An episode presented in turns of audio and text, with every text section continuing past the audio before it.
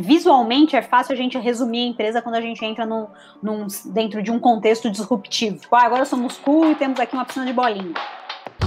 Tá começando mais um episódio do Officeless Talks, um podcast sobre como tornar sua equipe officeless, ou seja, adotar definitivamente uma cultura de trabalho remoto e ter uma equipe que realiza ainda mais independente da localização das pessoas. E o episódio de hoje foi extraído de uma live da comunidade Officeless, onde eu conversei com a Cibele Stefani, que é da Score, e ela falou bastante sobre o papel do RH nesse novo contexto remoto, distribuído, sobre a visão dela com relação ao RH do novo mundo e como que funcionam é, os hábitos e as rotinas e rituais dentro da cultura da Score. Tá imperdível, confere aí como foi. E hoje temos aqui uma convidada que vai falar bastante sobre essa área de talentos e pessoas e como é que a gente lida com o cuidado aí com as pessoas desde o momento em que a gente abre um processo seletivo, como é que a gente faz para criar uma experiência para o colaborador remotamente. E a nossa convidada é a Cibele Stefani, está aqui comigo. Olá. Tudo bom? Olá. Tudo ótimo, seja bem-vinda. Cibele, ela é Head de Talentos na Score. E seja bem-vinda e conta pra gente, Sibeli, o que que você faz. Eu, vi que seu, o nome do seu cargo é um pouco difícil de pronunciar, porque está em inglês, mas conta pra gente o que que, o que que você faz na escola e, como é que é o, e qual que é o tamanho da equipe de vocês. Ótimo, maravilha. Primeiramente, obrigada aí pelo convite. Sou uma grande fã, não é à toa que eu faço parte da comunidade, achei essa iniciativa incrível. Bom, eu sou head de talentos, né? Nossa área aqui chama Talent Experience desde a minha chegada na área, eu nomeei ela como Talent Experience. É, mas basicamente o que, que a gente quer trazer com essa nomenclatura, né? É promover a experiência dos talentos desde o primeiro contato que ele tem com, com o score até a hora que se, se existir esse momento da despedida, né? Então promover a experiência do talento. A gente usa muito essa, essa terminologia de experiência quando a gente está falando de, de atendimento ao cliente, né? As áreas de, de customer experience e, e, a gente, e a ideia é que a gente emprega a mesma questão dentro do RH. Bom, o score hoje nós estamos em 40 pessoas, né? A gente tem aí uma, uma meta bem ambiciosa no, nos últimos para os próximos 18 meses, então a gente deve se tornar 100. Então isso aumenta o meu desafio, principalmente sendo a responsável aí pela área de talentos, né? E como a gente vai olhar para todos esses processos quando o time vai ficando muito grande é, e ainda mais pensando num time grande dentro de um contexto remoto. É, bem interessante essa. Eu achei muito legal a, o termo, né? Talentos, ao invés de falar pessoas, ou mesmo recursos humanos, que realmente é bem estranho quando você traduz ali, né, o, o significado da mensagem, tratar as pessoas como recursos, talvez não seja realmente muito amigável, muito legal. Mas antes da gente começar a aprofundar nessa, nessa questão aí de, de como lidar com equipes né, desse tamanho ou com o processo de a experiência das pessoas, conta como que surgiu essa história do trabalho remoto na sua vida, se foi um acidente, foi intencional, uma busca, como é que você começou a trabalhar remotamente? Cara, é interessante porque agora eu tô falando que eu tô vivendo um sonho, né? Por quê? Eu sempre quis trabalhar remoto, mas a carreira que eu escolhi, né? Minha RH, ela não permitia isso, né? Então, quando a gente olha para as posições remotas, elas nunca têm tem profissionais sobretudo de tecnologia, agora né, tem um pouco mais de marketing, mas RH não era uma carreira que era possível muito se olhar, então tem poucas empresas de, que, é, que, que já trabalhavam de forma mais disruptiva e podendo ter um RH remoto. Então, com a pandemia, já era uma ideia do, do Score, né, mas com a pandemia isso virou a verdade absoluta, então agora eu estou vivendo o sonho de trabalhar remotamente, por isso que eu sou a grande defensora do, do trabalho remoto e estou, de fato, dedicada a entender isso e descobrir as melhores maneiras, porque é, eu estou até brincando né, da, da, ideia do RH do novo mundo, porque eu super acredito nisso, né? Que, eu, que agora esse contexto remoto esse, vai fazer com que a gente realmente tenha que né, ser as lideranças do novo mundo, mas, sobretudo, o RH do novo mundo que vai apoiar essas lideranças e vai conseguir apoiar a empresa a, a construir qual é o melhor modelo de gestão e de, e, enfim, de ferramentas e, e, e formatos para que a, que a equipe remota tenha sucesso. Quando você entrou na Score, já foi para trabalhar remotamente, no caso, ou ainda não, inicialmente? Ainda não, já existia, já existia essa, essa, é, um pouquinho dessa ideia, mas era Tanto que eu, eu tava em Florianópolis, eu sou de São Paulo, mas eu estava em Floripa, e a ideia foi assim, ó, a gente pensa nisso, mas nesse momento a gente ainda tem um escritório aqui, a gente já trabalhava num, num, num cor, que a gente tem um escritório, então vai ser interessante você vir. E foi muito isso mesmo, eu vim, olha aqui, olha como é o destino, né? Eu vim para São Paulo para trabalhar, porque eu entrei no, no Score faz pouco tempo, um pouquinho antes uhum. da pandemia. Vim para trabalhar no Score. Então saí de Florianópolis, mudei para São Paulo para ficar próximo do trabalho e aí, tá agora a distância. Jogo, e aí tô distante. Então, eu falei assim, cara, só não tô mais triste por não estar mais em Floripa, porque eu sei que o meu destino agora com a empresa 100% remoto vai estar mais próximo do que eu do que eu quero mesmo, que é poder viver em outra parte do mundo, não necessariamente mais no Brasil. Olha aí, ótimo, ótimo desafio, ótimos planos. E é, às vezes os imprevistos vêm, mudam realmente, né, o que a gente estava programando, mas também abrem diferentes abrem. caminhos aí, né? Sem dúvida. Que, que, podem acontecer. E como é que você chegou até o Officeless dentro dessa, dessa jornada aí, já, tá, já, já envolvida com o trabalho remoto? Como é que você descobriu a gente e eu, veio até aqui? Eu descobri vocês, acho que uma, acho que uma semana antes da gente ter que entrar dentro desse contexto de remoto. O Flávio estava no, no, no co-work, onde a gente trabalhava, ele conhece o meu CEO, o Luiz, e aí, nessa ocasião, ele me apresentou, né? O, o Luiz me apresentou o Flávio, falou: olha, você precisa conhecer o trabalho desses caras. E aí, quando eu, eu vi o nome, enfim, eu falei: caramba, já tem gente falando sobre isso, assim, porque eu já tinha visto muito conteúdo internacional, né? Mas eu não tinha visto ainda no Brasil, pelo menos não tinha chegado até mim, né? E aí achei, enfim, fantástico, mas foi dessa forma. Interessante, né? Que você chegou, acho que junto com uma galera que chegou por causa da pandemia, né? Começou a realmente ser é necessário falar sobre isso, você chegou ainda um pouquinho antes aí, pegou essa transição. E é legal que você está aqui na comunidade, que já era também um sonho antigo nosso, assim, né? Quando o Officeless to tomou isso em 2017, que a gente começou, a gente criou como um projeto paralelo ali da outra empresa, mas quando a gente começou a perceber que estava tomando uma dimensão de movimento, assim, tinha tudo para realmente a gente conseguir criar essa comunidade, e agora a gente conseguiu, enfim, é, fazer isso acontecer e ter pessoas como você aqui para fazer essa troca, né? A gente fala muito, mas as pessoas querem ouvir da boca de outras pessoas também e ouvir também não só as partes bonitas, mas também os desafios. Os desafios, você, né? Você falou aí sobre RH do novo mundo. O que, que é o desafio do, do RH? A gente já observou, não sei uhum. agora, mas pelo menos há um tempo atrás, que o trabalho remoto era um super tabu assim na área de RH. Como é que você enxerga essa transformação e esse desafio aí do novo mundo para quem trabalha com pessoas? É, eu acho que, sobretudo, assim, é, é, o que, é o que eu falei, né, desde o início, assim, eu mesmo sempre quis trabalhar remotamente, mas quando eu olhava para a área que eu escolhia de atuação, para a cadeira que eu sentava, era, tipo, impossível, assim, assim, caramba, como é que eu vou criar essa possibilidade do trabalho remoto, né? Então, depois, e aí, e essa ideia do, esse conceito aí que eu tô falando do RH do mundo, ele realmente nasceu junto com a pandemia, porque quando eu me vi ali realmente com a possibilidade de trabalhar remotamente para sempre, né? Eu uhum. falei assim, caramba, porque vão existir muito mais empresas além do Score que vão ter esse movimento. Aí foi a hora, eu falei assim, putz, agora então a gente tem que ter o RH do novo mundo para poder surfar essa onda e poder realmente fazer as, fazer as adaptações para esse novo mundo, né? Então, o que eu penso para o RH do Novo Mundo é sim a gente conseguir, dentro desse contexto do remoto, é criar um ambiente de confiança, de, de muita autonomia, de muito alinhamento, porque eu acho que esse também, aí depois a gente pode falar dos desafios, que é um dos desafios, né? Trazer muita clareza de papéis. A gente sempre falou, ah, o job description, então vamos lá falar, né? O, que as descrições de trabalho, ah, então vamos lá, só que é muito padrãozinha, né? Tipo, ah, um, RH, um analista de RH, o que ele faz? E, e, na verdade, dentro de um contexto remoto, ele não, não, não pode ser só o que está escrito lá e ninguém mais liga. Não, o que está escrito lá tem que ser a verdade absoluta. Então, a gente tem desafios, de muitos desafios de documentação, que eu acho que é um pouco do que os, os profissionais de tecnologia já vivem, né, para poder fazer todos os desenvolvimentos, e agora não só o RH, mas outras áreas, como a empresa como um todo, vai ter que documentar muita coisa. Então, a gente vai ter que ser muito bom fazendo isso. Né? Então, acho que o RH do Novo Mundo, ele vem para assessorar em muitos desses sentidos, né?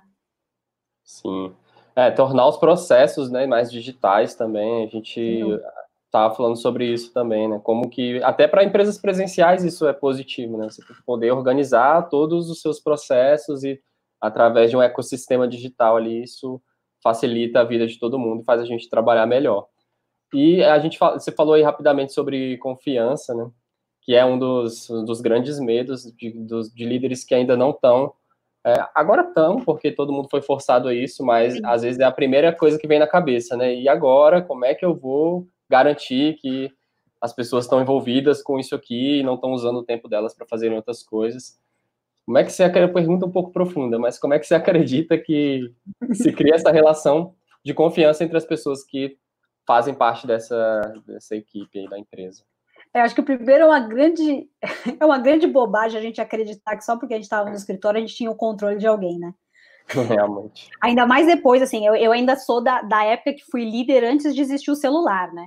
Então, realmente, as pessoas, a, a, empresa bloqueava o que você podia acessar. Depois que chegou o celular e todo mundo tem acesso ao WhatsApp e, enfim, informações na palma da mão, mais do que nunca, né? Não tenho controle sobre nada. Né? Se eu quiser, tipo, se a pessoa quiser ir para o banheiro e ficar ali horas navegando na internet, eu não consigo descobrir. Então, isso é uma grande bobagem, acho que é só a falsa ideia do controle. A gente tem muito essa falsa ideia de controle, né? Mas o que eu olho, assim, pensando nesse, nessa relação de confiança, né, de líder e liderado, primeiro são os acordos, é aquela, aquela velha história, o combinado não sai caro. Então, os acordos são, é assim, é a, o principal, assim, quando a gente pensa numa relação de confiança. Então, primeiro são os acordos. Depois, o gestor tem muita clareza de quais são esses desafios, que ele espera do time, porque também é muito fácil você falar, ai, mas ninguém está produzindo, mas tá, mas o que, que você espera que esse time produza, o que né? que é produzir, né? É, o que, que é produzir, o que, que vocês precisam, assim, então, também faz os gestores revisitar o, a própria gestão deles, que normalmente é, existem aí muitos ruídos, porque nem ele mesmo está muito claro do que ele precisa fazer e o que o time precisa entregar, né, então acho que acordos, então combinado não sai caro, a gente realmente deixar, ter acordos muito claros, né, e transparência, então, assim, a gente conseguir criar relações de transparência, então isso também vai para um lugar que é muito, muito, assim, para mim é uma grande contradição, porque dentro do remoto a gente tem que imprimir ainda mais empatia do que no presencial, né? Porque os contextos mudam. Então, isso a gente está vivendo muito na prática, assim, até falo com a minha, com a minha posição de gestora e também de orientadora de gestores, né? O quanto a gente precisa criar esse canal aberto de transparência, de, de realmente os acordos estarem claros e clareza no propósito da organização e nos papéis. Então, assim, a clareza de para onde a gente quer ir, o que, que a gente está pensando como organização, então, né, esse propósito claro, depois o meu propósito, da minha função, o propósito da área e depois o propósito da função. Então, a gente tem muita clareza do que cada um faz e, e o direcionamento de cada, de cada frente, digamos assim, eu acho que isso ajuda muito. A gente mesmo está agora vivendo, no, vivendo mesmo, essa semana a gente está remodelando todo o nosso modelo de, de gestão, e, e dentro desse, dessa, desse novo desenho que a gente está criando, é, eu, como uma das responsáveis por essa frente, estou revisitando muito de como a gente fazer isso, e aí por isso que acho que a, a ideia do propósito está tão claro na minha mente, e aí eu estou compartilhando com vocês, porque é isso é o nosso principal desafio. Né, para a gente conseguir criar confiança, é todo mundo saber, então, qual é a regra do jogo, por que, que eu estou aqui, o que, que eu estou fazendo. Muito bom. É, essa, essa transparência é essencial, porque muitas vezes o que a gente vê é que fica visível essa parte mais estratégica, né, de visão e tudo, fica às vezes fica visível só para quem é da parte estratégica, né? E quem está mais ali na, na, na, na, na operação, tocando a operação e execução, às vezes não tem a visão disso, sabe ali o que precisa ser feito, tal, porque está né, sendo delegado, mas não entende como que aquilo ali encaixa num, num plano maior, e acho que isso é uma grande virada do trabalho remoto mesmo, porque sem ter essa visão, a pessoa ela fica só entregando, entregando, entregando a tarefa, curto prazo é. até pode funcionar, mas numa hora, talvez ela, ela perde um pouco a perspectiva do para que, que ela está fazendo tudo isso. Né? Sem dúvida. E transparência, por exemplo, vou dar um exemplo que eu acho que é bom trazer exemplos do que a gente está fazendo, que acho que sempre funciona para a galera refletir. É, o que a gente está fazendo que está dando muito certo são ah, os OKRs, né, os, os objetivos e os resultados chaves é, serem compartilhados com todos. Então, toda quinta-feira tem uma rodada, então são alguns, são duplas de, de áreas que, que tem que se apresentar, então todo mundo é convidado a participar da, do desdobramento desses, desses OKRs, né? Então a gente chama e vem quem quiser, não, não é obrigado a participação, tem algumas áreas chaves que são obrigados e, e, e, e, algumas pessoas que têm papéis chaves, então elas precisam estar presentes na reunião, mas a gente abriu para toda a empresa participar. No início, ninguém, não, não, nem todo mundo participava. Agora está uma adesão 100%, todo mundo quer participar porque a gente sai com tanta clareza e também todo mundo se sente participando dos objetivos e resultados da outra área, nem que seja com palpites, que a gente consegue ter muito alinhamento. Então, a gente, essa, essa é uma prática que está dando muito certo. Então, a gente está, outra prática que dá certo, né, olhando para esse lugar da transparência, todo mundo na mesma página, é, é, a gente gravar os conteúdos. Então, por exemplo, antes de uma, de uma reunião como essa, de objetivos e resultados chaves, a gente, dá, a pessoa, né, a área responsável traz um contexto, traz o que avançou para a gente não perder tempo mostrando lá, ah, avançamos. Uhum. Não usar a reunião para isso, né? É, a gente só usa a reunião para a gente realmente discutir os pontos que ainda estão travados ou mudança de rota, e todo mundo pode participar. E está sendo, assim, uma experiência fantástica. Por exemplo, a gente teve a, a, a, minha rodada, né, que é a rodada minha do meu time de, de de TX, né, de Talent Experience, e muita gente contribuiu. Então, todo mundo questionou, putz, velho, processo seletivo, mas por que, que vocês não estão fazendo isso? Então, foi legal porque a gente abriu a discussão e saímos lá com vários planos de ação em conjunto. Então, é uma, algo que está super funcionando e eu sinto que todo mundo agora está na mesma página. Isso é muito legal e a gente ouve fala, a gente fala sobre isso bastante, mas a gente ouve poucos exemplos de quem está realmente de envolver as pessoas na construção dos objetivos. Né?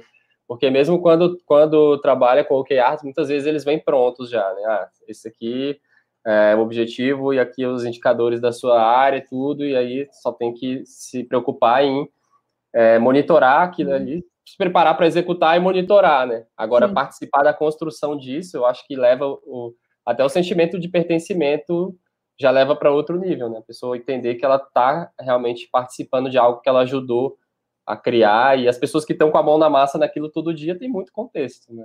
Sim, isso. e o que acontece é que outros, outros times vêm e querem conversar comigo, então, ah, Sibeli, quero ter um ano on para entender melhor aquele, a, a, aquele seu, é, enfim, aquele seu indicador, o que, que ele queria dizer, enfim, aí as pessoas abrem para elas também virem palpitar.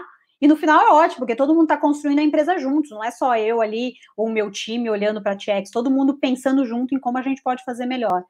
E está sendo uma experiência bem, bem interessante. Desde a pandemia que a gente realmente adotou esse modelo, não era dessa forma, tá? A gente, essa talvez seja um bom, um, um, um, bom case de sucesso das coisas boas que a gente fez na pandemia que deram certo, né? Com, com esse primeiro contexto de trabalho remoto. Esse, sem sombra de dúvida, é um deles. Muito bom. Já tô, já, já tô me identificando com vários aspectos da cultura de vocês que, que legal. eu não conhecia, não conhecia ainda por dentro, né? Então está sendo super legal conhecer. E quando a gente fala sobre cultura, o que que você acha que muda assim quando quando a gente não está com as pessoas perto, é, pessoalmente perto? Porque assim, dando um pouco mais de contexto sobre essa pergunta, a gente está falando bastante sobre sobre o, o trabalho remoto pós-pandemia. Né? Se você está assistindo a gente no futuro, a gente está aqui em, em, junho de 2020, já acho que 100 dias aí de, de quarentena no Brasil, mas é, muitas empresas acabam criando realmente escritórios incríveis e é mais muitas vezes é a forma de materializar, né? No espaço físico, materializar essa empresa, você chega lá, você, ah, essa empresa aqui é super moderna, porque você vê que tem vários equipamentos ali, a, a configuração do espaço transmite essa mensagem do que, que é essa cultura. Quando a gente não tem, as, não tem o espaço mais físico, as pessoas estão espalhadas, como que você acha que quais são esses desafios de manter uma cultura viva e criar uma cultura sem se apoiar em nada é, físico do escritório? Eu acho que são os ritos, né? Então toda a cultura é feita de ritos, né? E, e eu acho que é interessante que a gente visualmente é fácil a gente resumir a empresa quando a gente entra num, num, dentro de um contexto disruptivo né? Tipo, ah, agora somos cool e temos aqui uma piscina de bolinha. É, e eu já vivi isso, enfim, como líder, enfim, liderando, inclusive empresa, já trabalhei em empresas que a gente servia cerveja todas as sextas-feiras, a partir das 5 da tarde, enfim, e coisas desse tipo que a gente vê muito, principalmente de ambientes de startup, do qual eu faço parte hoje. Então, mas o que eu acho, assim, de fato, que sustenta uma cultura são os ritos. Nós estamos, inclusive, por conta da, da é, de todo esse contexto que mudou, a gente está num trabalho de revisitar a nossa cultura. Então, a gente está fazendo esse trabalho de revisitar a nossa cultura e ver, cara, a nossa cultura, ela está imprimindo esse futuro que a gente está agora, que na verdade é o nosso presente, que é uma cultura remota, que é uma cultura mais do que remota, né? A gente está falando de uma cultura distribuída. Né? Então, dentro desse lugar, então a gente está revendo. Então, a gente agora está olhando a nossa comunicação, o que, que a gente está fazendo de, de forma síncrona, síncrona, o que, que isso quer dizer para a gente. Por exemplo, a gente está percebendo que comunicação escrita é algo muito importante dentro de uma cultura remota. Então, tudo isso está fazendo com que a gente revisite a nossa cultura para a gente poder fazer esses ajustes que são necessários, porque cultura é, uma, é algo vivo, né?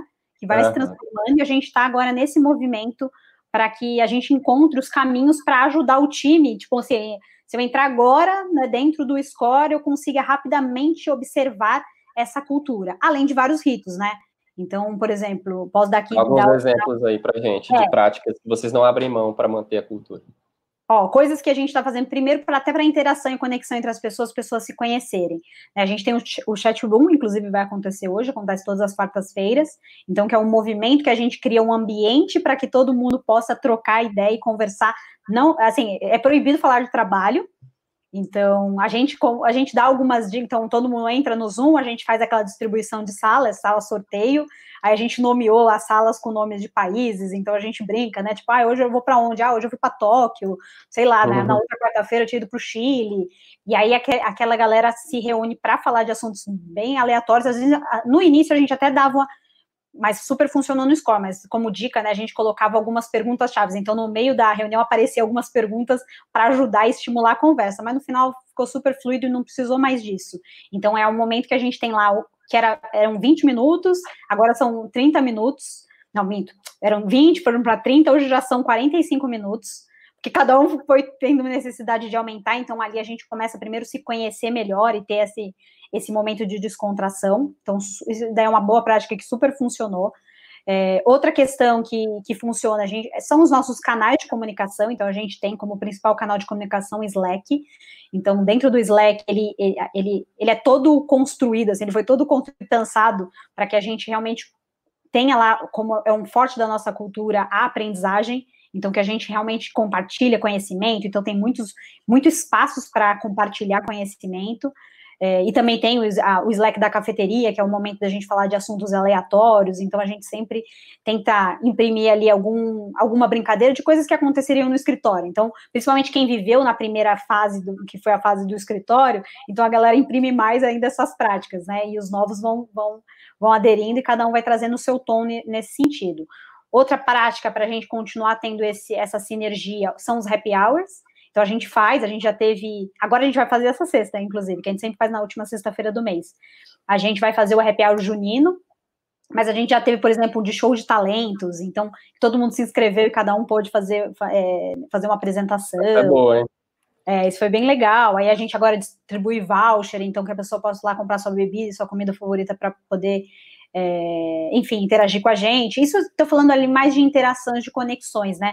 Mas dentro da, da própria cultura, eu acho que é o como a gente faz, né? Então, todo o trabalho do como é o que mais importa. Então, como a gente é, a gente aqui é uma empresa que todo mundo pode falar o que pensa, putz, então a gente tem que criar ambientes onde que todo mundo possa realmente se expressar e falar o que pensa. Então, por exemplo, a gente tem o Score Day, que é uma reunião que a gente faz uma vez por mês, que aí vai tá a presença de todos e o nosso CEO que conduz a reunião, e é um momento muito aberto para a gente falar de vários assuntos da empresa, mas, por exemplo, teve, teve um, um, teve logo, não foi bem no começo, mas sei lá, no segundo mês da, que a gente ainda estava dentro, de, ainda estamos né, nesse contexto de pandemia, mas já era o segundo mês, a gente abriu o Score Day e tinha uma pauta gigante para a gente falar várias coisas, e, e a gente sentiu ali no clima, né?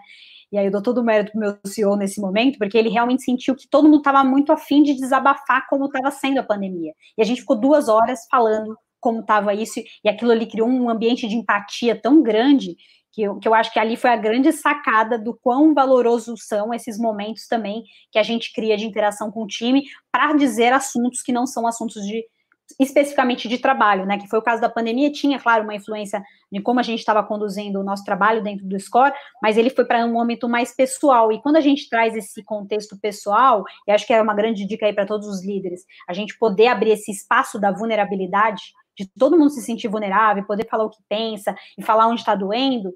É, cara, isso, isso fez com que a nossa, nosso time ficasse tão mais unido e, está sendo muito legal. Então, até quem acabou de chegar já está conseguindo sentir essa união de time. Então, acho que, enfim, tem essas aí, essas dicas. Muitas práticas legais. Aí, essa, essa última que você falou aí, eu acho que é o espaço seguro, né? Que muitas vezes a pessoa, às vezes, ela tem, até tem essa vontade, né, de desabafar, de falar alguma coisa mais pessoal ali, mais profunda, mas às vezes ela não fica travada ali por, às vezes, não, não foi criado, né, um espaço confortável e seguro para ter conversas desse tipo. E quando a gente já tem isso como parte da nossa da nossa rotina, né? A gente está cuidando das pessoas de perto. Às vezes pode ser no one on one mesmo, Sim. mas quando a gente começa a ampliar isso, e eu acho que é um, é um papel muito legal de, de facilitação. A gente também, como time, procurou profissionais neutros mesmo de fora para facilitar processos de conexão entre a equipe e a gente teve pô, várias experiências super legais de conhecer pessoa que a gente trabalha há vários anos, conhecer coisas sobre ela que a gente nem imaginava, né? E quanto mais a gente se coloca nessa vulnerabilidade que você trouxe, mais a gente se conecta. Tem uma, uma pergunta que chegou aqui, que é do André de Moraes.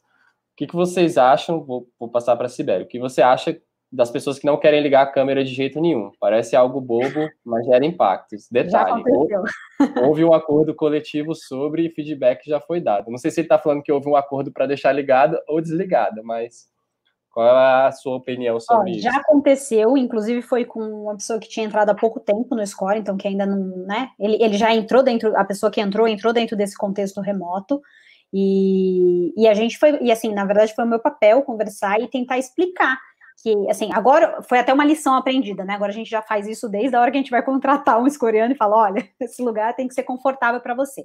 Mas aí, falando desse, desse caso específico, então eu, né, como responsável aí pela área, eu, eu, eu, chamei esse líder, e ele era um líder, né? Ele é um líder, né? Conversei com ele e falei, olha, aqui é muito importante que a gente crie esse ambiente, porque é a única oportunidade da gente se ver, para a gente se conhecer.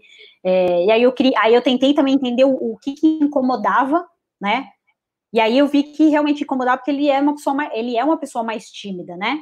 Eu falei assim, tá tudo bem, a gente eu, eu vou, a gente vai tomar todos os cuidados para não te colocar e te expor em nenhuma, nenhuma situação que você se sinta desconfortável, mas é muito legal que em muitos momentos, assim, principalmente em momentos chaves de interação, que a gente pelo menos te veja, né? Não precisa toda reunião, tanto que a gente nem obriga mesmo em toda reunião todo mundo tá com a câmera ligada. É só em, exemplo, one on one não tem como. Eu vou fazer um uhum. né, a gente vai ter que estar tá ali com a câmera ligada para a gente sentir qual é a, qual é a energia, quando a gente está em alguma alguma questão que a gente precisa realmente entender como o outro lado está se sentindo é muito importante. E, e, ele entendeu, e a gente também não cobrou, assim, tipo, a gente tá pouco a pouco. É, é, acabou que ele, ele aceitou, entendeu que a cultura do score é assim, então eu vou fazer.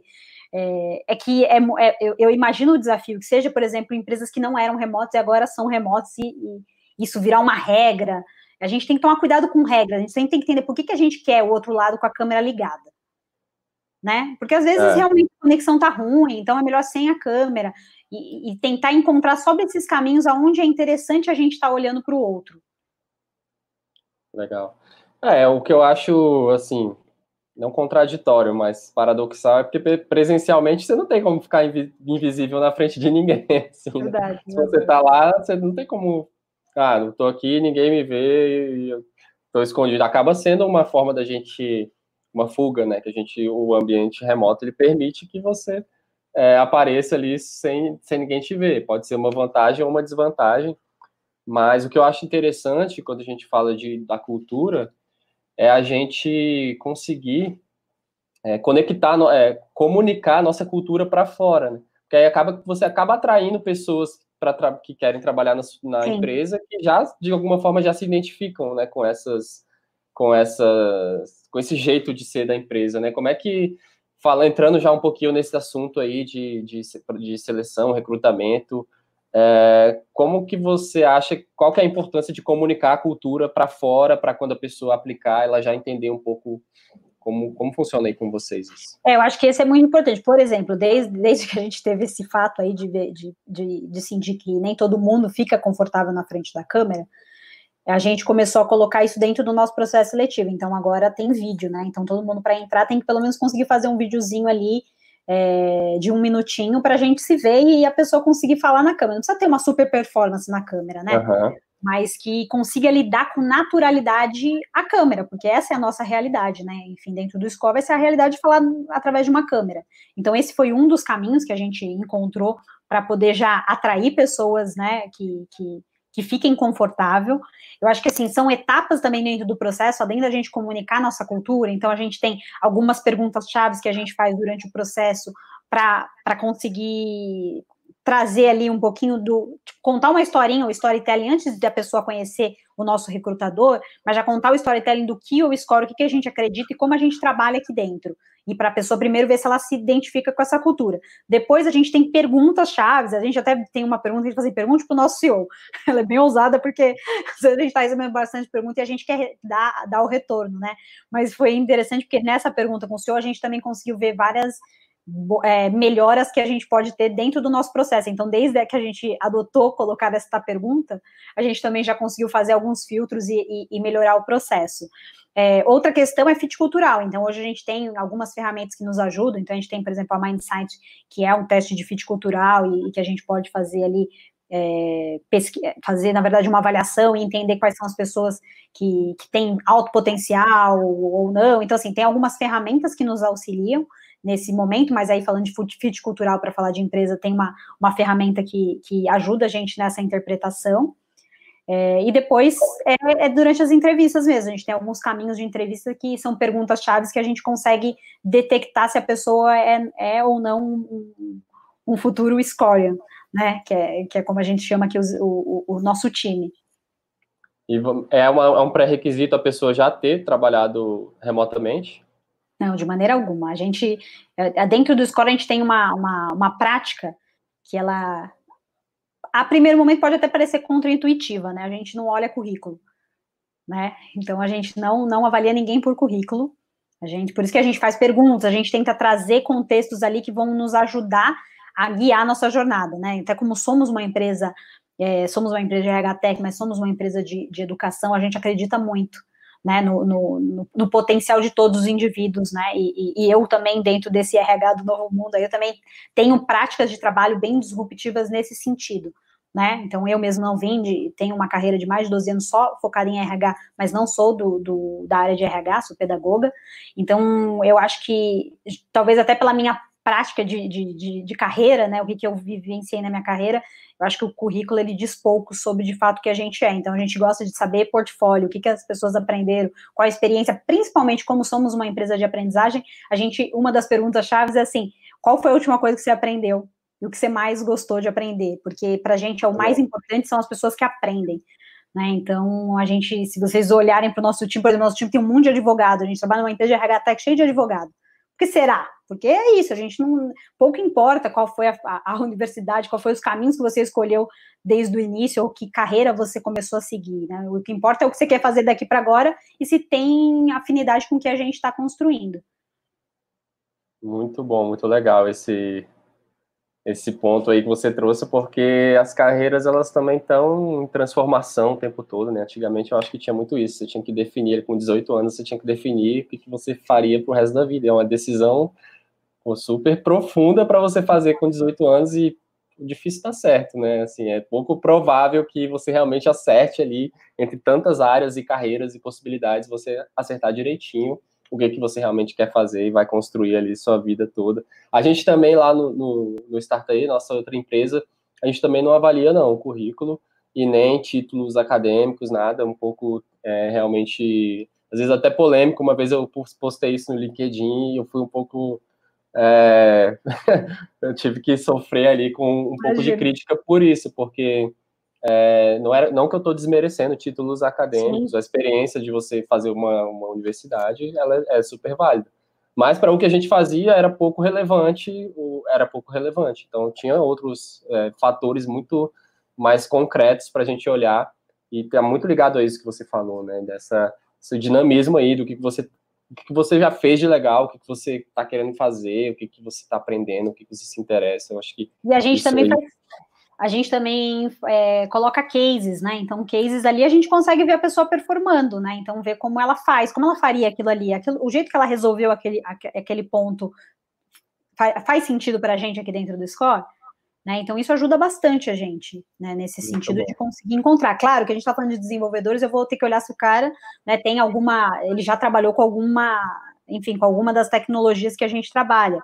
Mas geralmente a gente vai conseguir saber se o cara é bom ou não, se ele conseguiu fazer um, um, algum case que a gente deu, algum teste técnico. Sim. E já é, aconteceu de gente fazer teste técnico e nunca tinha trabalhado com a tecnologia e ir super bem. Então, o que, Correu que atrás ali, né? a gente é um cara que aprende rápido, então está super alinhado com a nossa cultura, que é a cultura da aprendizagem, ou seja, da, dessa mobilidade. Então, é, eu acho que a gente tem que olhar de uma forma mais ampla, porque somos humanos e, como, como seres humanos, somos muito complexos.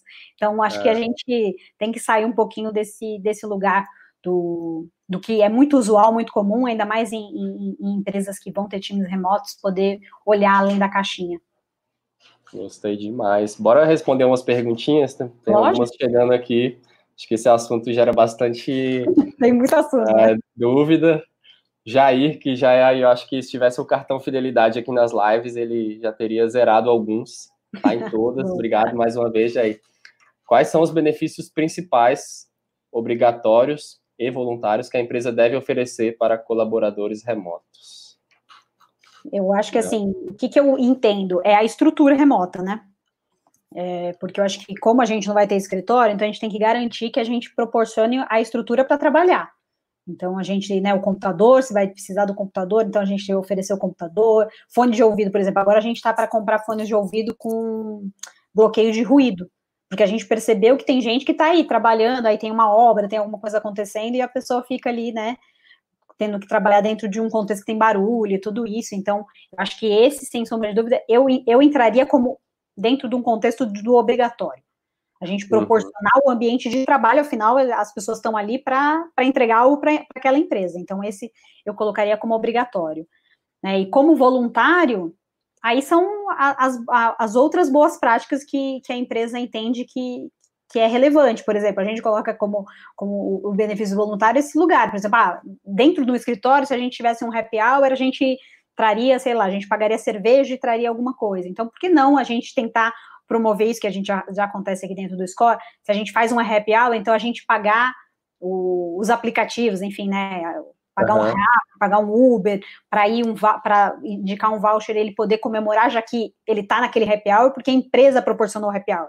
Né, ele que escolheu ir lá, né? Porque ainda dentro de um happy hour existe um momento que é o happy hour da empresa, que todo mundo é meio que faz parte, todo mundo é, é um evento da empresa é o evento da empresa, então por isso que a gente também sempre tenta fazer happy hour da empresa em horários da, né, que a gente entende são horários de trabalho, né, para que isso também respeite o tempo, né, as pessoas não são obrigadas a, a fora do horário de trabalho estar ali disponível. Claro que sempre estende, como todo happy hour, né, mas eu acho que esse uhum. pode ser aí dentro desse, desse contexto do remoto que funcionaria. Além, lógico, do, dos outros padrão, mas eu acho que não era esse o ponto que ele trouxe. Né? Legal. É, já trouxe uma, umas ideias um pouco diferentes, saiu, saiu do, do lugar comum ali dos benefícios. Pergunta sobre feedback, é uma clássica também.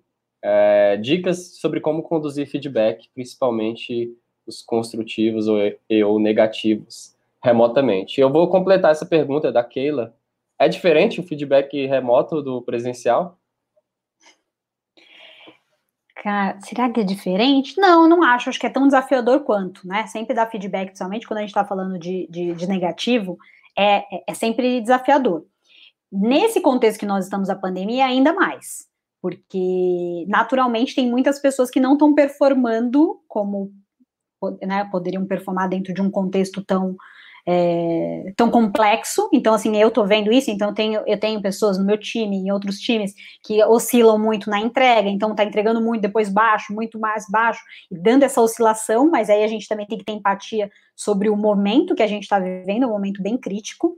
É, mas o que, o que a gente não pode ter como gestor é ter medo de falar a verdade, né? A gente tem que trazer, claro, sempre dentro de um contexto, você nunca vai dar feedback só por dar. O que nos ancora muito em feedback, assim, e nos ancora dentro do score, mas aí eu aqui como uma profissional de RH de muitos anos, eu posso dizer, se a sua empresa tem valores claros, use os valores para você poder ancorar os seus feedbacks. Né, porque os valores, eles não vão falar em nome do que a Cibele acha ou deixa de achar, é o que a empresa entende como um comportamento esperado. Então, isso ajuda muito, né? Então, empresas que têm uhum. é, valores muito claros ajudam né, nesse trabalho de, de, de, de, dar, de dar feedback. Se não é o caso da sua empresa, né? O que, eu, o, o que a gente precisa trazer dentro de um contexto de feedback é realmente trazer o que aconteceu. É sempre, eu falo, feedback, ele é sempre, é, é o retrovisor, né? A gente está olhando é. para trás do que, do que aconteceu, mas sempre tem que trazer não só uma fotografia, tenta trazer um filme do que rolou, né? E, e, e, sempre depois desse, desse movimento que você traz, as verdades ou suas expectativas, alinha as, as expectativas daqui para frente, né? Para que você também saiba se a pessoa não for bem ou não evoluiu, você consiga voltar no mesmo ponto. Porque também, às vezes, você dá um feedback super ruim, a pessoa saiu de lá, não gostou de eu receber aquele feedback, e também na hora que ela desligou a câmera agora, né? Não é nem que ela virou as costas, desligou a câmera, é. ela deu pouca importância. Então é sempre importante, depois de um feedback, é, principalmente os feedbacks que são de desenvolvimento, que são feedbacks é, que trazem algum aspecto negativo, são os acordos a partir dali. É, a Marina comentou aqui que o que ela sentia é que as pessoas não conseguiam se expressar, que o feedback estava em uma via de mão única. Né? Nesse caso, é importante criar esse espaço onde é, exista a possibilidade de, de, um diálogo, né? não simplesmente ficar ali é, despejando sobre as pessoas opiniões, mas não dar esse, não criar esse ambiente aí seguro para que essa conversa aconteça e seja é, positivo. O, o que eu faço aqui, que também pode ser uma boa dica, é a gente, antes do feedback, ainda mais agora que a gente né, vai, vai mandar o convite para a pessoa ali, fazer a pessoa também refletir. Então, por exemplo, você já uhum. faz algumas perguntas e deixa nesse início que ela também faça a sua autorreflexão, né? E a, e a autoanálise ali, ela não vai acontecer só na hora que você está falando com a pessoa. Dá a oportunidade dela também pensar e ela trazer os pontos dela, né? Porque ali você também já vai pegar, digamos assim, na ferida. Porque todo mundo sabe se não está indo bem. Enfim, se a pessoa estiver uhum. tão nesse contexto, então mais do que nunca você precisa acordá-la né? Se ela está dormindo, você tem que acordá-la. Mas uma coisa que funciona para ter esse diálogo de via de, mão, de, de, via de mão dupla é você orientar o que a pessoa precisa. Tipo assim, então, ó, vai começar, vai dar um feedback, já pede para ela algumas reflexões, traz algum, algumas perguntas que ela precisa refletir para começar a pessoa também te trazendo alguns inputs. Né? Porque você fala assim, ah, vou fazer um, um feedback com você. Aí a pessoa não sabe nem o que vai ser dito. E ela fica já, já desesperada também. Fica aquele clima de tensão, eu mesmo, né? Eu sempre marco o ano aqui, às vezes eu marco o ano ai, Sibeli, mas eu tenho que me preparar para esse ano ano, né? Então, porque eu sou da RH, naturalmente a pessoa vai falar, vou falar com o RH, posso ser desligada. Então, até como uhum. uma boa prática, a gente começou a escrever antes o que, o, o que a gente espera então, perguntas, já, já direcionar essa conversa. Isso serve para feedbacks, reuniões e tudo, né? Vamos trabalhar com mais direcionamento do porquê estamos aqui nos encontrando online. Isso vale até para relacionamentos, para tudo. Total. Muito bom.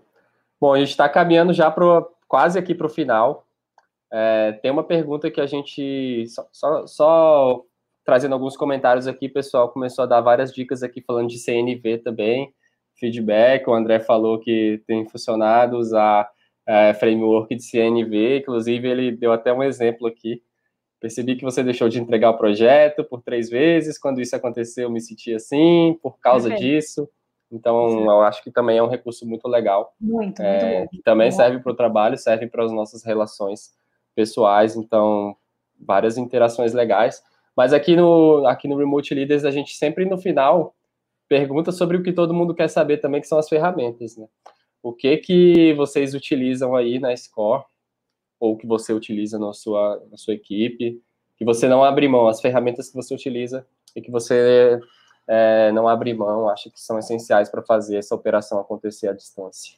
A gente, assim, que super, uma ferramenta muito boa que a gente não abre mão é o Asana, o Asana, não sei direito como é que fala o nome desse, desse app aí, mas ele é, uhum. é, é, ótimo para a gente fazer gestão de projetos, para a gente trabalhar em equipe, né? Então a gente pode ali contribuir, saber quem está contribuindo, é, enfim, é uma ferramenta super completa, ela tem várias funcionalidades, confesso que eu nem, nem usava todas, e, e, e aí a gente começou agora a ver times que já tem mais prática com essa ferramenta e começar a, a criar treinamentos, então gravar o uso da ferramenta está sendo uma boa prática também. Aí outra boa prática, a gente está fazendo isso. Então, assim, eu não, não tinha tanto. Agora ela é essencial para o meu trabalho, mas eu não usava tanto, então eu não conseguia usar na sua potencialidade. Aí a gente fez o quê? Pegou gente que usa na sua potencialidade a ferramenta, gravou e, e compartilha com todo o time. O Slack, sem sombra de dúvida, quem ainda não conhece, eu sei que as startups conhecem, mas não, eu, sei, eu imagino que não é todo mundo startup, é uma ferramenta super legal, mas, ou seja, qualquer outra ferramenta que seja de comunicação de time é importantíssima, né? Sei que tem outras pessoas que usam outras ferramentas, mas para a gente o Slack é o nosso queridinho. O Notion, porque ali a gente, ah. né, Notion é outra, outra ferramenta que eu é coração mesmo, total. A gente, assim, eu, eu, eu, eu sobretudo sou uma grande apaixonada por é, pelo Notion, a gente cria muitos playbooks, ou seja, muitos manuais, tudo está ali documentado, e, enfim, não existe um bom trabalho remoto sem as coisas não estarem bem comunicadas e, e documentadas, né? Então, o Notion é uma delas. E agora, como eu falei de, de, gravação de vídeo, a gente, aqui dentro do Score, por semana, a gente está gravando cerca de 4 a 5 horas de vídeo. Né? E, e então, assim, a gente está criando muito conteúdo em vídeo. Então, o Loom é uma ferramenta que super está facilitando a nossa vida.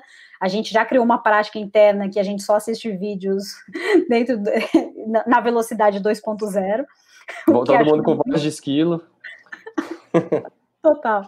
Então tá ajudando, mas assim, lógico que a gente está melhorando essa, essa, aprimorando essa prática de criar vídeos, mas está sendo bem interessante e, e, cada vez todo mundo também. Aí virou uma brincadeira interna aqui de todo mundo tentar se superar nas apresentações de vídeo. Então, algumas apresentações chaves, todo mundo acaba se dedicando a fazer o melhor trabalho que pode dentro desse vídeo e, e, esse vídeo depois ele, ele gera, porque é legal falar dele, porque depois isso gera um conteúdo, por exemplo, se eu tenho uma pessoa que acabou de entrar no score, mas ele quer entender qual foi a discussão do planejamento estratégico, eu coloco dentro do onboard dele. Então ele todo mundo fica muito atualizado. Então, se a pessoa entrar agora, ela consegue ter acesso a discussões que já foram passadas, ou seja, reuniões passadas, mas que super interferem no trabalho de, da pessoa atualmente.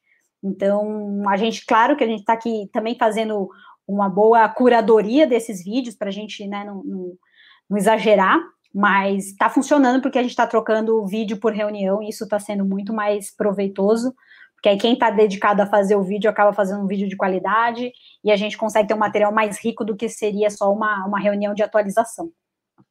Perfeito. Vou colocar aqui então aqui no, no chat as ferramentas aí principais, Asana, Slack, Notion, Loom. Pô, muito legal, Sibeli. Daria para a gente estar tá conversando aqui horas sobre esse assunto. Eu acho que ele gera muita, porque sai ali do, do, que a gente fala muito sobre gestão de projetos, comunicação, cai para o lado mais humano, assim, né? E é super interessante falar disso. Então, acho que criar outras oportunidades para a gente continuar trocando Sim, ideias sobre esses assuntos aí. Muito legal ter você aí na comunidade com tanto conhecimento e ter tá criando aí uma cultura tão legal também junto com o seu time na escola. Obrigadão. Valeu, Sibeli. Até a próxima. Tchau, tchau.